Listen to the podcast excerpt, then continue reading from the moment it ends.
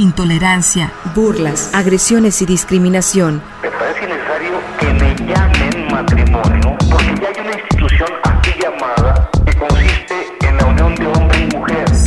Sórico, Sórico, un espacio diverso para la reflexión y la promulgación de la igualdad de género, con Guadalupe Ramos Ponce. Bienvenidos.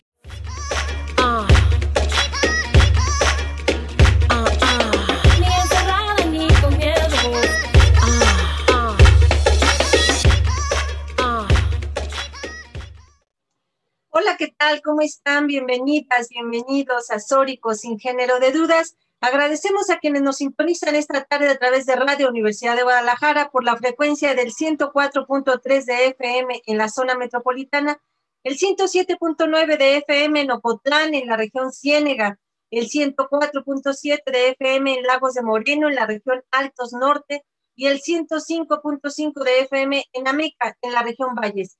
Un saludo muy cordial para todas, para todos ustedes quienes esta tarde nos están sintonizando. En este micrófono te saluda con muchísimo gusto Lupita Ramos y te invitamos a que te quedes con nosotras en esta siguiente hora para compartir y analizar los temas de género. Salud también con muchísimo gusto a Lucía Castillo, Lucía, que es nuestra productora y conductora también de este programa. Lucía, ¿cómo estás? ¿Qué tal, Lupita? Un gusto estar esta semana más en este programa de Sórico sin género de dudas. Muy buenas tardes a ti, a la audiencia. Eh, les recordamos que pueden seguirnos en nuestras redes sociales. En Twitter estamos como arroba Sórico sin género de dudas y en Facebook como Sórico sin género de dudas. Y estamos estrenando nuestro canal de YouTube en el que pueden escuchar nuestros podcasts. Pronto estaremos subiendo los podcasts de, de este mes de octubre en adelante nos pueden encontrar ahí como Sórico sin género de dudas, dan clic a la campanita para suscribirse. Y bueno, hoy tenemos un tema muy importante, ¿verdad, Lupita? Sí, por supuesto, hablar de las nuevas masculinidades. ¿Por qué nuevas? ¿Por qué hablar de masculinidades? Bueno, para eso tenemos aquí invitados especiales. Se habla de masculinidades así en plural, porque hay muchas formas de vivirse como hombres. Sin embargo, hay comportamientos que les son comunes en gran parte de los hombres. Eh, las actitudes de sentirse superiores a las mujeres, ser el principal proveedor económico de la familia, el uso de alguna forma de violencia para imponerse y ejercer un control hacia otras, hacia otros, creer que la heterosexualidad es vista como la única forma de vivir la sexualidad, además de poner al sexo y en especial al coito como centro y o eje de las relaciones con las mujeres, todo eso es parte de lo que, del deber ser o de esos roles que se les han asignado tradicionalmente a los hombres. Para hablar un poquito más de estos temas, tenemos como invitados a Daniel Garza. Daniel Garza, si nos quieres presentar, eh, Lucía, eh, quién es Daniel y para dar eh, entrada a la charla con él. Sí, Lupita, Daniel es psicoterapeuta humanista sistémico con perspectiva de género en temas de masculinidad y pareja en el Centro de Equilibrio y Bienestar Integral. Administrador y creador de la página de Facebook e, y del Instagram Hombres de Cuidado, un espacio para que los hombres puedan trabajar la masculinidad desde la perspectiva del cuidado, en donde se reconocen las violencias ejercidas. Un proyecto muy interesante. Daniel, bienvenido. Bienvenido, Daniel. Comenzamos. Muchas gracias. Tenemos aquí tres invitados. Este, también se encuentra Gabriel y Alan. Ahorita les vamos a presentar a ellos también, pero comenzamos contigo, Daniel. ¿Por qué hablar de masculinidades y por qué son nuevas masculinidades? Hola, buenas tardes a todas, a todos. De verdad, de entrada, pues muchísimas gracias por la invitación a compartir este espacio y, de verdad yo muy feliz de compartirlo con ustedes, con Gabo, con Alan, ¿no? con Lucía, con Guadalupe. Para mí, eh, bueno, pues siempre es una, una nueva oportunidad de aprender eh, ¿por, qué, ¿por, qué, hablar de masculinidades así, ¿no? En plural.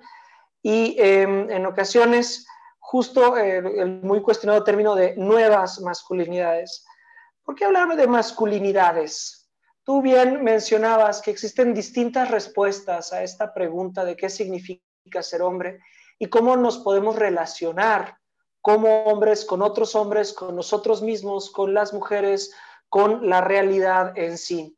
Cuando nosotros encontramos la posibilidad de entendernos desde diferentes respuestas y no desde una sola que nos indica un deber ser que nos impone y que de alguna manera también se tropicaliza en cada una de las culturas, pero que comparte también, como mencionabas, con ciertos atributos que este, terminan o que coinciden, yo creo que con una, con una, un término que me parece bien interesante, interesante que es la desconexión.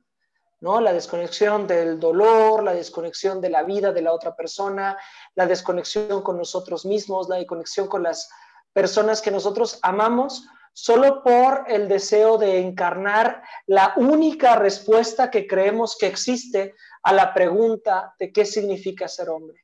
Cuando hablamos de masculinidades, entonces abrimos la posibilidad de entendernos diferente, de cuestionarnos, de entender que el tema de la identidad no está zanjado solo por el hecho de que hayas nacido con determinados genitales, sino que hay muchas búsquedas todavía por hacer.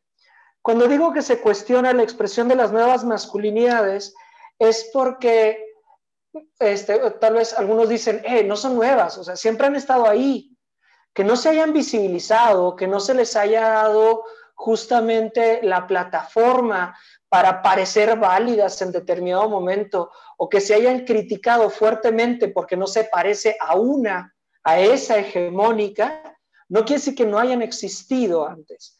lo que podría decirse como nuevo es la visibilización que, se va teniendo y sobre todo el imperativo que como sociedad tenemos de ya empezar a contestar de una manera distinta esto.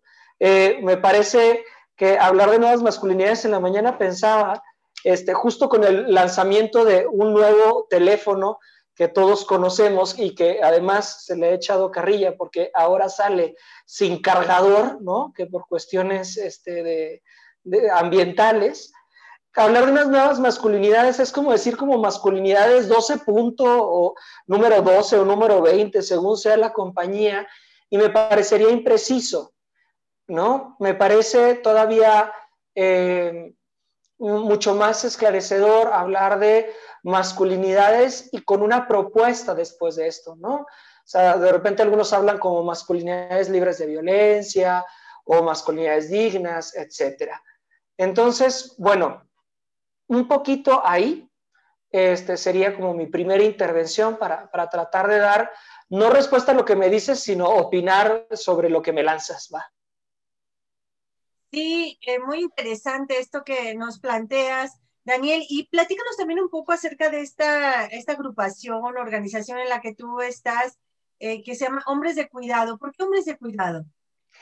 Mira, de, entrada no puedo llamarle agrupación, ¿no? Este colectivo ahora, este, pues ustedes van a presentar a Dejar de Chingar y es un colectivo súper interesante que trabaja las cosas justo así en colectivo.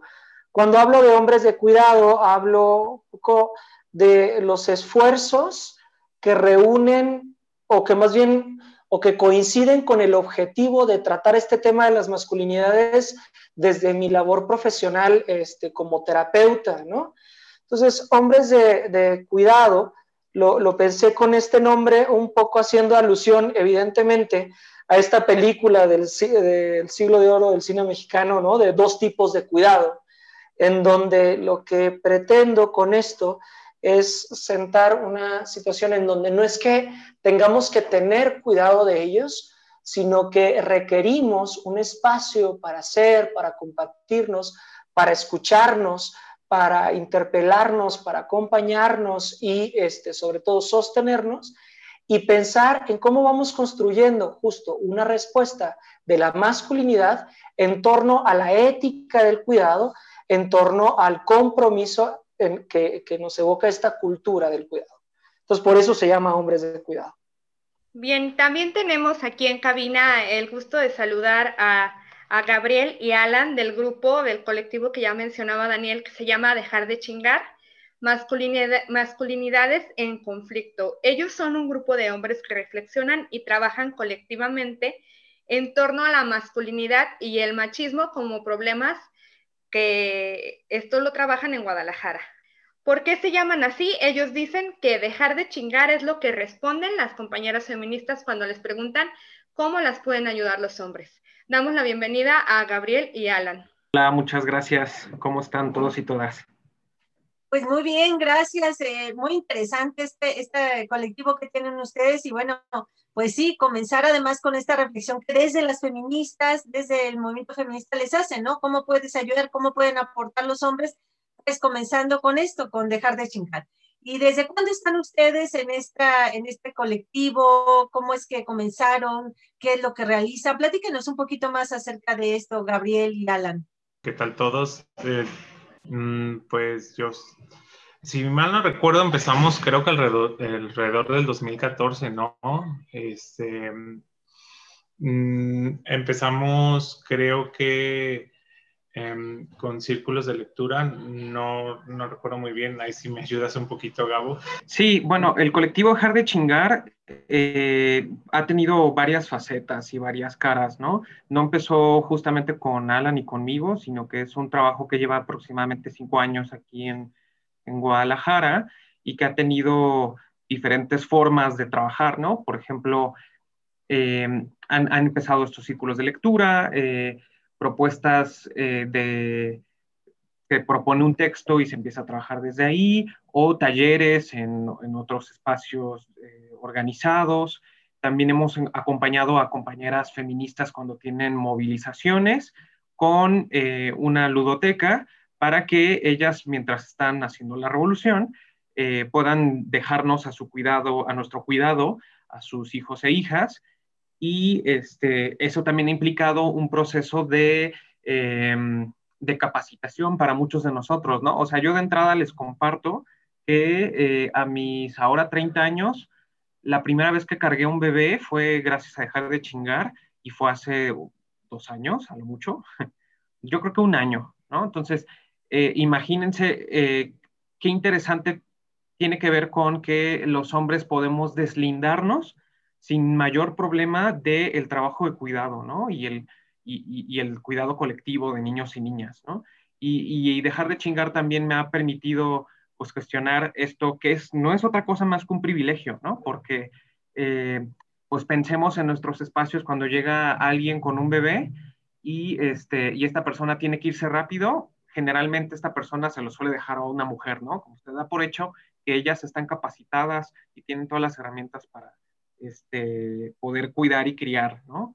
Eh, y bueno, esa es una de las cosas que hacemos. Actualmente estamos en una serie de, eh, conversatorios, 12 conversatorios, ya llevamos tres eh, y vamos a tenerlos todos los sábados de 5 a 7 en diferentes parques de la ciudad los hemos tenido sobre todo en el Parque Refugio para quien los hombres que están escuchándonos y que están en la zona metropolitana y se puedan acercar a este parque, lo pueden hacer. Este, solo es una cooperación voluntaria mínima de 10 pesos y este, pues la intención es que nos hagamos preguntas en torno a cómo hemos construido nuestra masculinidad y qué podemos hacer para dejar de chingar, ¿no? porque atendiendo a lo que platicaban en un, momento, en, un primer momento de las nuevas masculinidades, eh, yo me sumo a esta eh, discusión teórica que empezó a nombrar eh, Daniel, de que probablemente este término podría alejarnos de un problema mucho más importante, ¿no? Es qué, podemos hacer para hacernos cargo de las violencias que ejercemos. ¿Cuál creo que es una gran problemática con este concepto de nuevas masculinidades? Es que podría eh, fungir como una especie de certificado de no violencia, ¿no? Así como al, al ejerce una nueva masculinidad. ¿Será? ¿Será que hay gente que ya no ejerce violencia? O sea, ¿será que habrán hombres que ya no ejercemos ningún tipo de violencia? También cuestionar este término que se suele utilizar también muy comúnmente como el hombre deconstruido, ¿no? De entrada, en dejar de chingar, creemos que esto no existe, sino que debemos estar en un constante, ¿no? En un devenir para analizar todas las violencias que ejercemos y cuando creamos que ya no ejercemos ninguna, probablemente es que estamos naturalizándolas.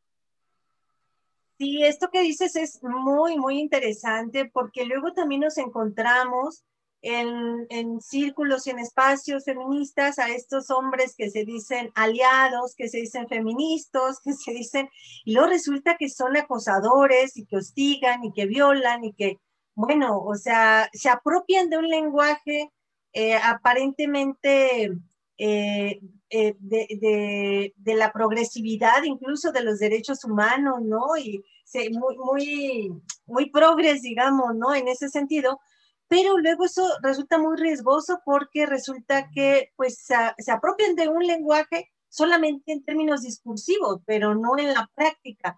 ¿Cómo es que trabajan ustedes esto en estos grupos que ustedes eh, manejan, en estas sesiones y eh, demás? Porque, porque el riesgo ahí está presente, ¿no? Entre muchos compañeros y hombres que, que pueden acudir y que, y que pueden hacerlo solamente como en términos discursivos, ¿no? Y no de la práctica cotidiana. Claro. De, entrada, em, una de las acciones más concretas que ejercemos en dejar de chingar es la interpelación. Eh, es un término que parece fácil de aplicar, que implica pues decirle a tu par que hay algo que no está chido que está haciendo, ¿no? pero llevarlo a la práctica es todo un proceso, porque significa, el, interpelar a otro hombre significa romper con un pacto patriarcal. ¿Qué es el pacto patriarcal? Pues son todas las dádivas que hemos tenido los hombres que eh, se sustentan a través de la violencia que ejercen otros hombres y que esas violencias nos generan privilegios. Eh, a pesar de que nosotros no hayamos ejercido esas violencias. Pongo un ejemplo muy concreto. tenemos el privilegio los hombres de poder caminar eh, en la oscuridad de la noche sin tener miedo a que seamos eh, raptados, violados, secuestrados. Podremos tener otros miedos, por ejemplo, a que nos asalten, etcétera, pero no tenemos esos otros miedos, ¿no? Este es un privilegio que surge a través de la violencia que ejercen algunos hombres. ¿Qué violencia es? Pues esos hombres que de la más, la violencia más palpable y visible, acosan, piropean, este, dicen comentarios que no son solicitados por las mujeres en la calle, los que sí secuestran, los que sí matan a las mujeres, los que sí generan feminicidios. Eso es un ejemplo muy claro de los hombres que ejercen violencia.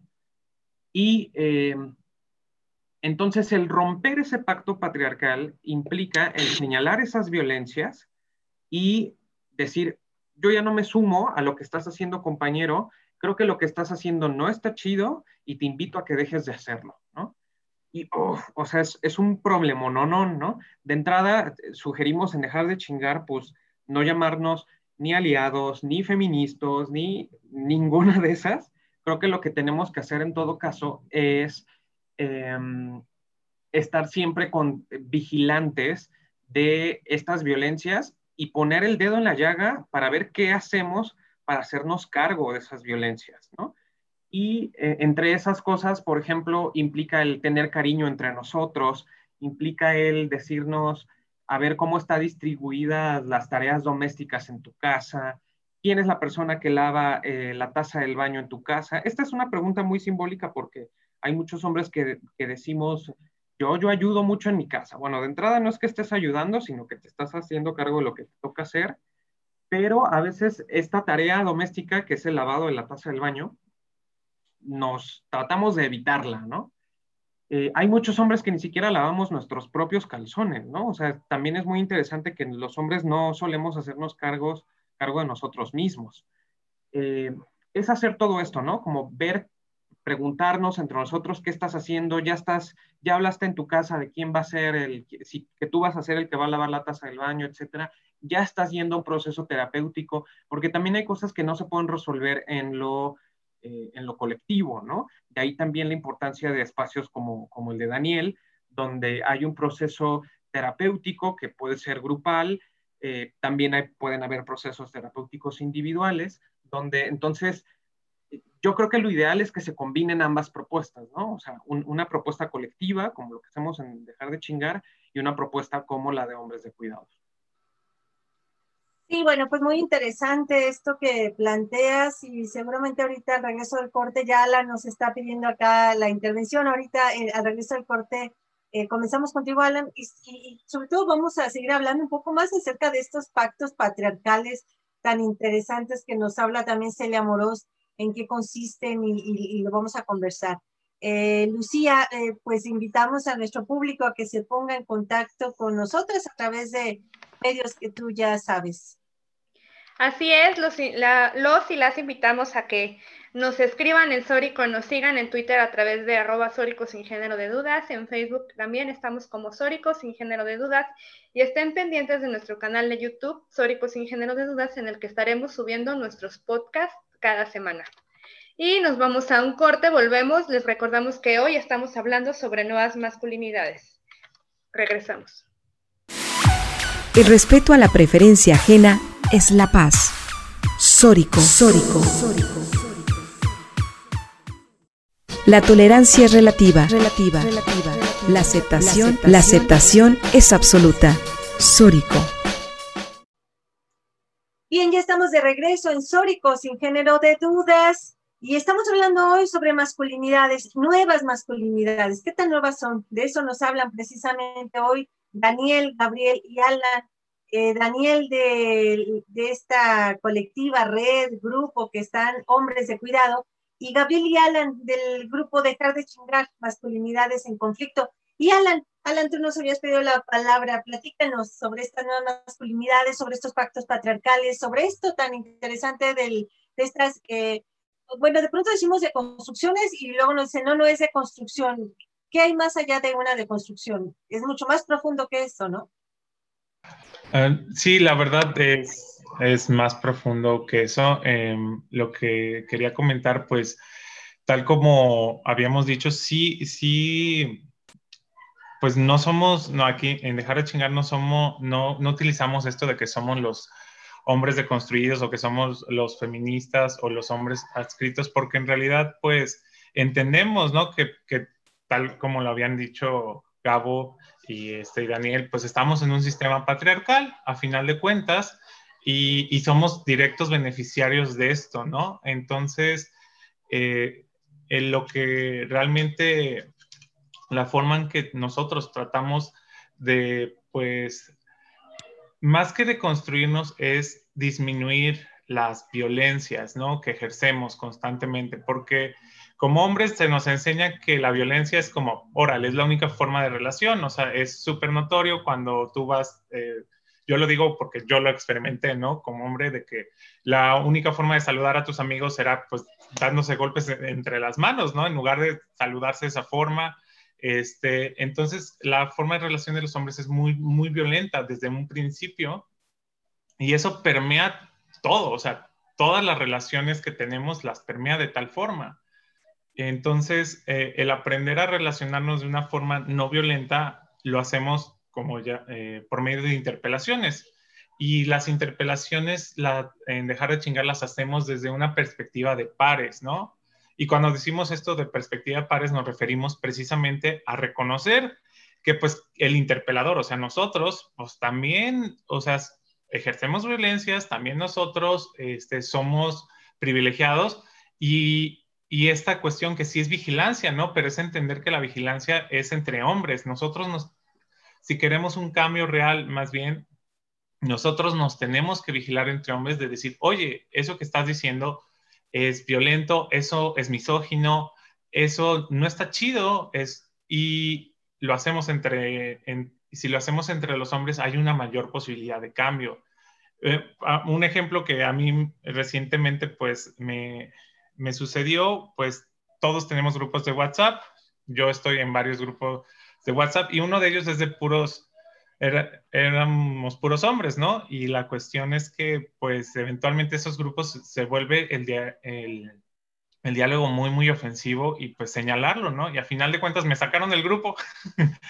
Pero el punto fue que de ahí la, Oye, te, voy a interrumpir poquito porque eso es algo muy común que nos ocurre a las feministas que nos excluyan de, de grupos, hasta de, de, círculos familiares cercanos, ¿eh? de, cuando de pronto somos muy insistentes en que se mire el mundo de otra manera y bueno, pues terminan por excluirnos de ese mundo que queremos que miren, ¿no? Exacto. Y, sí, es, es eh, digo, ahorita lo veo eh, gracioso, pero es que yo estaba insistente, ¿no? Y fue, un, fue una discusión pues de horas de estar diciendo, es que sabes que eso no está chido, o sea, y explicar por qué y tratar de, este, de interpelar a mis ex amigos, si les puedo decir, por, lo mismo, ¿no? Entonces, el punto es precisamente que es reconocer que nosotros también lo hacemos y desde ahí partir, no, no decir, ay, es que estoy, yo ya soy el, el hombre sin violencia, deconstruido, mira mi, mi cara angelical, ¿no? Porque generalmente eh, es este tipo de, de, personas que lo dicen, en mi experiencia, hablando exclusivamente como Alan, son aquellos que siguen ejerciendo las violencias, ¿no? Entonces, decir, ¿sabes qué? Constantemente lo hacemos y reconocerlo en nosotros para poder eh, a la hora de la interpelación, pues empezar a decir, mira, yo lo hice así y así empecé a lavar la taza en mi baño, así empecé a lavar mis calzones, así empecé a ser más proactivo con, este, con las cuestiones de género, etcétera, ¿no? Entonces, creo que ese es un enfoque que nos ha servido mucho como colectivo. Yo tengo algunas preguntas sobre este tema, muchas dudas que me han surgido esta semana al saber que íbamos a tocar este tema aquí en Sórico. Y uno es saber, bueno, ya nos dices que te sacaron del grupo tus ex amigos o amigos, ¿no? Pero, por ejemplo, en el grupo de dejar de chingar, ¿cómo reaccionan los compañeros cuando ustedes les hacen ver eh, detalles como esto de lavar la taza, de lavarse su ropa, ¿cómo reaccionan con esa, pues es una movida, ¿no? De, de, mente, de cabeza, conocer un mundo distinto al que privilegiadamente estaban acostumbrados, ¿no?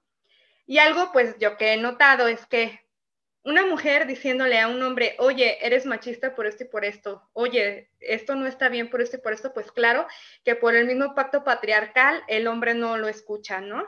De una mujer pero un hombre diciéndoselo a otro hombre, luego como que resulta un balde de agua fría, ¿no? Bueno, ¿qué experiencia han tenido en este sentido? Quiero comenzar porque, a ver, la pregunta es para los tres, ¿eh? Ah, ok. Bueno. Sí, los tres.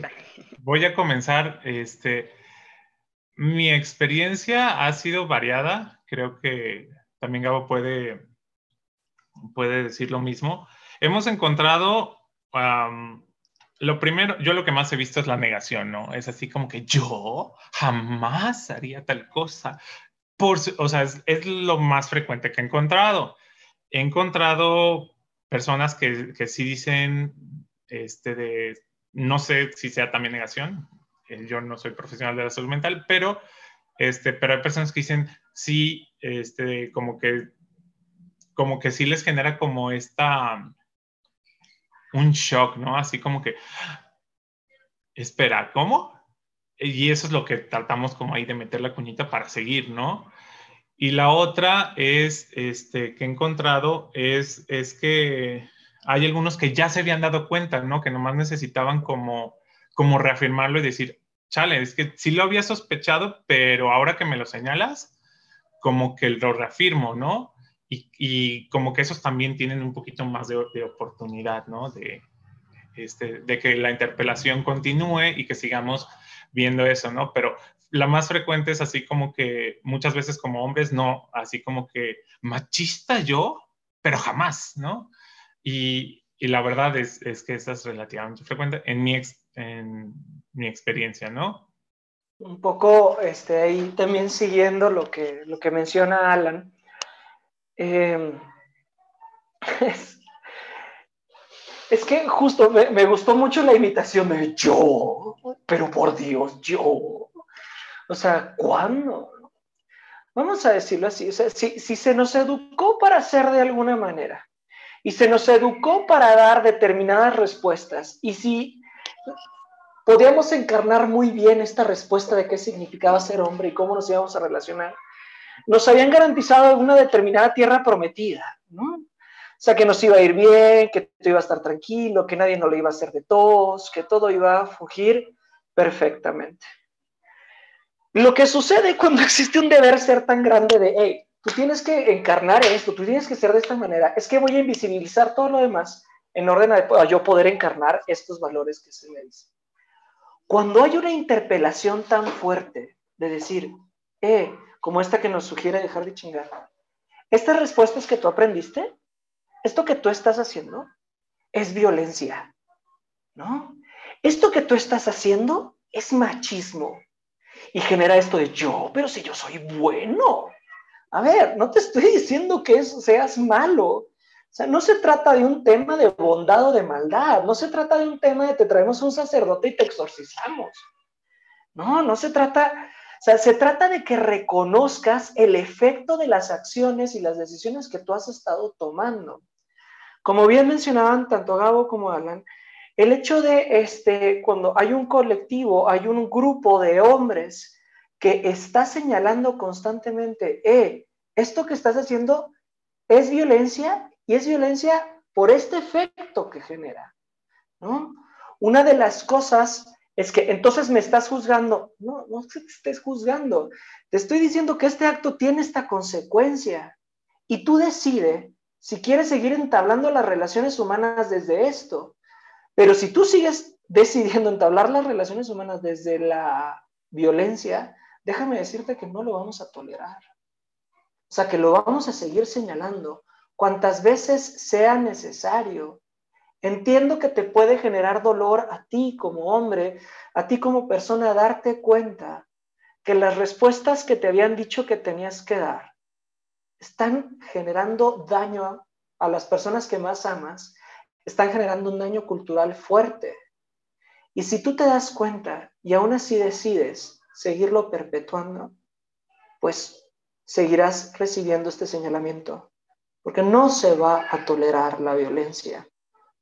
Cuando se empieza a dialogar desde esto, con esta fuerza, con esta determinación, con este dedo que no se quita en el renglón, llega una pregunta muy fuerte y entonces, ¿desde dónde te quieres seguir relacionando con otras personas?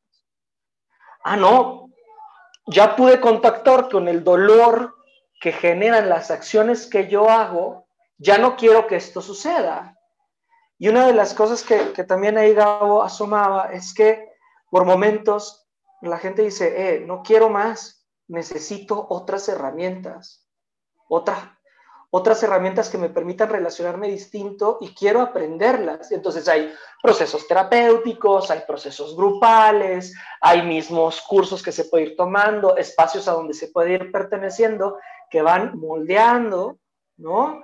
que van moldeando de alguna manera estas conductas y van normalizando aquellas conductas que, que son menos violentas o que no son violentas o que cada vez nos permiten ir renunciando más.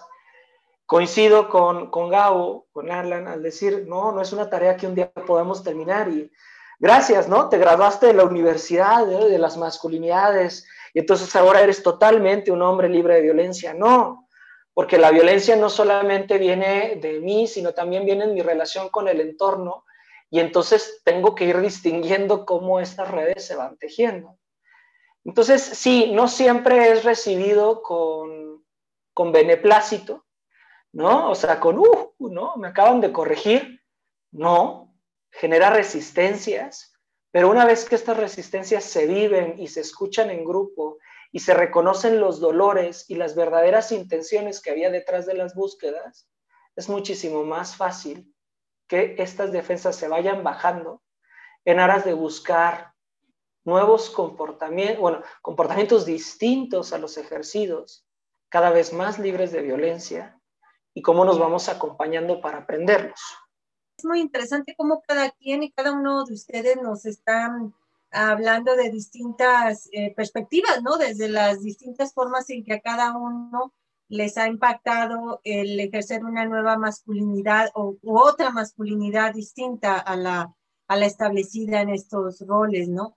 Y cómo eh, también esta experiencia que tienen con quienes se acercan a ustedes, si alguien está interesado en acudir, eh, en prepararse, en estar en estos talleres, ¿cómo haría? ¿Cómo, ¿Cómo se acerca con ustedes? ¿Dónde están? ¿En dónde pueden contactarles? Tienen, nos comentaban hace un momentito que tienen algunos eh, talleres, charlas que realizan los sábados en el Parque El Refugio. ¿Ya comenzaron? ¿Cuántos? Platícanos un poquito más de eso por si hay alguien que esté interesado en acercarse con ustedes. Eh, todos los sábados de 5 a 7 en el parque refugio, en la zona del auditorio. Ahí hay un pequeño auditorio tipo teatro. Nos estamos reuniendo, eh, ponemos una pregunta para este, empezar a ver qué podemos hacer para dejar de chingar. Por ejemplo, la primera que tuvimos fue cómo te afecta a ti el machismo. La segunda que tuvimos fue le dices a tus amigos te quiero. Y este, vamos a seguir teniendo estas preguntas hasta cumplir 12 de los sábados que siguen a lo largo del año. Eh, esa es la chamba que estamos haciendo eh, en el colectivo. Como les decía, es eh, lo que estamos cobrando es una aportación voluntaria mínima de 10 pesitos. O sea, si, si se dan cuenta es algo muy, muy simbólico este, y que sirve para poder financiar los proyectos que tenemos en el colectivo, ¿no? Porque pues es una iniciativa este, pues, ciudadana, no, no tenemos ni, ninguna otra forma de, de acceder a recursos, ¿no? Y nos pueden encontrar en nuestra página de Facebook, así tal cual, dejar de chingar, masculinidades en conflicto, y en, Twitter. Estos son nuestros espacios de contacto. Pueden ir eh, las personas, los hombres, eh, de manera consecutiva, es obligatorio, o pueden ir algunas, a, faltar algunas, ir a otras distintas, o sea, eh, ¿de qué manera es la, la forma en que acuden los que están interesados en estar ahí? Pues claro, el, ideal es que vayan a todas, ¿va? Claro. Si, ya, si, ya, no fueron estas primeras tres, no hay ningún problema, pueden este, incorporarse ahorita.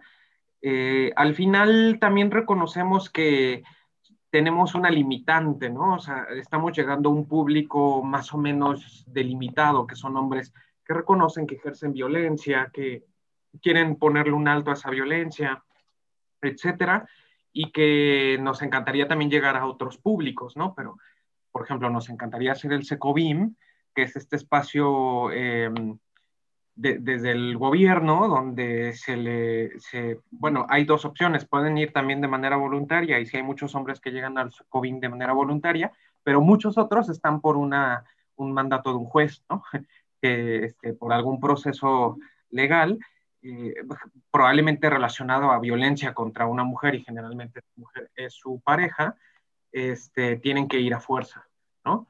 Pero eh, no es nuestro caso eh, y, bueno, pueden acercarse quien, quien guste. Si no puede llegar a alguna, este, pues no hay ningún problema y este, pues se puede incorporar la siguiente y ojalá puedan también ir acercando a más personas. Fíjense que en la antepasada, un compañero llevó a su papá y esto fue súper bonito, ¿no? El, decir como, mira papá, veamos qué podemos hacer para dejar de ejercer violencia, ¿no? Y entonces ahí estuvo padre e hijo y fue en la, en la que se tocó el tema de le dices a tus amigos te quiero, y entonces ahí se dijeron te quiero, ¿no? lanzo la pregunta, ¿cuántos de nosotros hombres les decimos a nuestros papás te quiero? ¿Cuántos de nuestros papás nos han dicho te quiero, ¿no? Sí, luego esto de mostrar los sentimientos es parte de, lo que pueden hacer las nuevas masculinidades, ¿no? La posibilidad de, de, expresarse. Al principio del programa comentaban que en las marchas del 8 de marzo, del Día Internacional de la Mujer, ustedes comenzaron a colaborar eh, con la ludoteca para el cuidado de los niños y niñas de las feministas que están, que vamos a marchar. Y algo que me hace, eh, esto me lleva a hacerles pues una pregunta que surge muy comúnmente cuando se acerca el 8 de marzo o cuando va a haber una marcha feminista, y es, ¿por qué los hombres tienen que ir hasta atrás de la marcha? ¿Por qué los hombres, preguntan, no pueden ir al frente? ¿Por qué no pueden ir en medio? ¿Por qué no pueden ser protagonistas? ¿Qué nos supone que es una marcha de derechos humanos? ¿Y, sí, por qué nos discriminan? pasa esto, ¿no? Mm, ¿Qué me pueden ustedes comentar? Bueno, este, tal como lo dijiste, es, pues es esta cuestión de que eh, es reconocer, ¿no? Que los hombres siempre hemos tenido papeles protagónicos eh, frente a muchísimas causas sociales y que en muchos aspectos eh, las personas con privilegios, incluidos los hombres, solemos apropiarnos no hacer este extractivismo de apropiarnos de las causas de, otras personas, ¿no? Entonces, como lo, pues es la cuestión de reconocer de que los hombres siempre tenemos el papel protagónico, es necesario ponernos atrás y apoyar de una manera no quizás de la marcha, por eso lo, hacemos la ludoteca, ¿no? Es apoyar de una manera, ahora les toca eh, a las mujeres pues hacerlo, ¿no? O sea, marchar, hacer la revolución y nosotros nos toca hacer los trabajos de cuidados. No solo hemos hecho la ludoteca, también nos ofrecemos para cocinar, este, y nos ofrecemos para cualquier este, cosa que se pueda ofrecer sin necesidad de estar marchando, ¿no? Ese es, ese es al menos así como eh, personalmente yo lo veo, ¿no? Ajá, me gustaría agregar que además las feministas llegan, llevan años, décadas, siglos, literalmente organizadas. Y entonces para nosotros los hombres es bien cómodo llegar, llegarte a meter a un proceso de organización civil súper claro, este, con reglas, con procesos, con eh, estrategias de cuidados, etcétera, así nomás porque sí, y que muchos de nosotros los hombres hemos salido en portadas de periódicos, ¿no? Como hombres muy responsables y muy eh, preocupados con la violencia contra las mujeres, cuando las mujeres son las que han hecho todo, ¿no? Entonces, no está chido que les robemos eh, los focos, no está chido que se nos, se, nos, se nos dé a nosotros la dádiva de que nosotros organizamos esos movimientos, porque no lo hemos hecho, ¿no? Entonces, a los hombres que tengan intención de ir a estos movimientos, yo les preguntaría, ¿por qué? ¿Por qué te interesa? ¿no? Si te interesa atender la violencia contra las mujeres, entonces te invito a que te reúnas entre tus compas y empieces a, creer, a crear tu espacio, ¿no? Ahí tenemos el Día del Hombre. ¿Por qué en el Día del Hombre no hemos salido, no? Este, muchos compañeros dicen, a los hombres nos matan más que a las mujeres. Sí, eso es una realidad. Entonces, si tanto nos preocupa eso, ¿por qué no nos hemos organizado, ¿no? Para denunciar dónde estamos muriendo y por qué estamos muriendo. Que las razones por las que los hombres morimos son muy diferentes a las razones por las que las mujeres mueren, ¿no? Pero entonces, eh, la gran pregunta es, ¿qué estamos haciendo los hombres para organizarnos?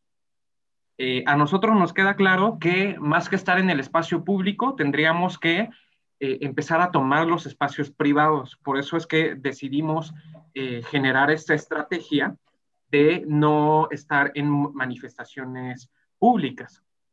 Pero esa es una de las cosas que nosotros, a la conclusión a la que nosotros llegamos. Yo invito a las personas, a los hombres que nos están escuchando, a que se organicen, ¿no?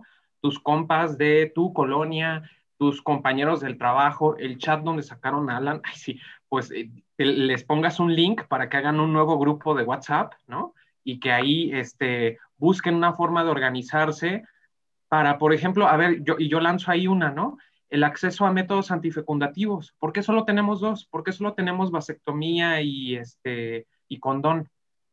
Que ya hay inyecciones y demás, bueno, porque no están al mercado, ¿no? Eh, los hombres, muchos hombres en México vivimos mutilación genital. Nos, nos, a muchos les hacen la circuncisión. ¿Por qué no estamos eh, marchando en contra de eso? Este, muchos hombres tenemos que ir de manera obligada a el servicio militar. ¿Por qué no nos organizamos para no seguir eh, alimentando estos sistemas de violencia eh, validados por el gobierno? ¿no? no sé, hay muchas razones, muchísimos movimientos y no nos hemos subido a ninguno y nos queremos meter al movimiento de mujeres. Pues sí, sin duda, sin duda, Gabo, esto que dices es muy interesante. Pues ya estamos casi en la parte final de nuestro programa y me gustaría que nos despidiéramos cada quien, Alan, Daniel, Gabo, con algún mensaje que ustedes les quieran dar a los niños, sobre todo a los niños, a los jóvenes, a los hombres mayores, es decir, a los hombres de todas las edades, con un mensaje, por supuesto, de invitación a transformación de esto que nos estás diciendo, eh, pero también qué, qué, toca hacer, a dónde hay que ir, a dónde les invitan ustedes para que acudan y comiencen esta, esta transformación de sus masculinidades. Comenzamos contigo, Alan. Bueno, yo lo que les digo a, a los que nos escuchan es más bien invitarlos a que realmente, a, a ver, ¿no? A interpelar a otros hombres, a, a no agacharnos cuando alguien hace que el comentario machista, que el piropo, a decir, oye, eso está mal, este, y empezar a cambiar nuestra, forma de relacionarnos, ¿no? Reconocer que también como, como hombres está bien empezar a expresar cariño y empezar a buscar una nueva forma de relacionarnos, ¿no? Entonces es encontrar formas de relacionarnos entre hombres y encontrar formas de relacionarnos con las mujeres sin violencia y eliminar la violencia. Claro, eliminar la violencia en nuestras vidas. Daniel, muy breve porque ya tenemos poquitos minutos, Daniel. Bueno, este, hay una invitación muy clara y es el dolor que tú estás experimentando, joven, estas confusiones que tú tienes, esto que te dicen que tú tienes que ser, cuestiónalo y cuestiónalo desde lugares distintos, desde lugares donde te sientas cobijado. No, las respuestas que te están dando no necesariamente te llevan a la dignidad y a promover la dignidad de quienes te acompañan. No, no son maneras de tratar sin violencia. Hay otras preguntas que te puedas hacer. Por favor, siente esta inquietud, vívela y busca lugares. Si es dejar de chingar, asiste, busca, también en hombres de cuidado podemos este, acompañar y también puedes crear tus espacios dentro de la escuela. Pídelos, que la escuela es tuya, apodérate de ella. Claro, muchísimas gracias. Eh, buen mensaje, Daniel, Alan. Gabo, un minutito, muy rápido, por favor. Pues suscribo a lo que dijeron mis compañeros y la, la idea es también muy clara. Lo que tenemos que hacer los hombres es dejar de chingar con eso, con eso nos quedamos. Y bueno, les agradecemos muchísimo, Alan, Daniel, Gabo, que hoy estuviesen acá en nuestro programa, esta invitación que hacen a, estas nuevas masculinidades. Y bueno, Lucía, eh, tenemos una cita la próxima semana. Yo soy Lupita Ramos, me despido de ustedes. Recuerden que cada sábado hacemos una deconstrucción del género y nosotras, Lucía, tenemos una cita el próximo sábado a las 2 de la tarde. Nos escuchamos el próximo sábado aquí por el 104.3 de Radio Universidad de Guadalajara y por toda la red. Muchas gracias. Hasta entonces. Intolerancia, burlas, agresiones y discriminación. Me parece necesario que me llamen matrimonio porque ya hay una institución aquí llamada que consiste en la unión de hombre y mujer. Sórico, Sórico, un espacio diverso para la reflexión y la promulgación de la igualdad de género con Guadalupe Ramos Ponce. Gracias por acompañarnos.